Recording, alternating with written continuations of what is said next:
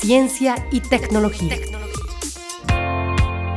El sendero El Rascadero tiene una extensión de 1.8 kilómetros y unas pendientes de entre 25 y 45 grados. Es el camino por donde se llega al centro de investigación del Parque Natural Regional Páramo del Duende, a 2.900 metros sobre el nivel del mar. Hasta allí, los profesionales de la CBC llegan a hacer recorridos de control y vigilancia al área protegida, un área con poca intervención humana y catalogada como una de las de mejor conservación a nivel del Valle del Cauca. En esta ocasión, la CBC realizó un acompañamiento a estudiantes de las universidades del Valle Nacional y del Cauca, quienes se encuentran realizando un proyecto en el cual buscan establecer unos cambios evolutivos de los insectos de acuerdo a la altura sobre el nivel del mar. Lo principal que ellos iban a hacer era una recolección, una captura de insectos a través de diferentes métodos o trampas que ellos utilizan de acuerdo a digamos los factores o las formas de subsistencia de los insectos. Algunos son nocturnos, algunos son diurnos. Ellos realizaron capturas a través de uso de luces LED o a través de capturas manuales o trampeos, que se les llama. Estas trampas son muy sencillas, utilizan cebos o carnadas para atraer a los insectos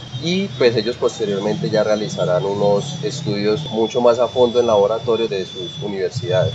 Jimmy Cabra, profesor de biología de la Univalle, indicó que actualmente están realizando el proyecto de investigación que intenta explorar cómo varía la diversidad de diferentes tipos de artrópodos en el gradiente altitudinal, es decir, que hacen muestreos en la zona plana del valle geográfico del río Cauca y se desplazan a las vertientes y cordilleras andinas. Estamos hablando de hormigas, escarabajos, arañas, escorpiones y otro grupo menos conocido por las personas e incluso por los biólogos. A mediano plazo, esta información estará online disponible en las páginas web del CIP, que es el Sistema de Información de Biodiversidad, y de esta manera se va a facilitar el acceso a cualquier persona que esté interesada. Para el modo verde radio informó Idalí Herrera Briñas.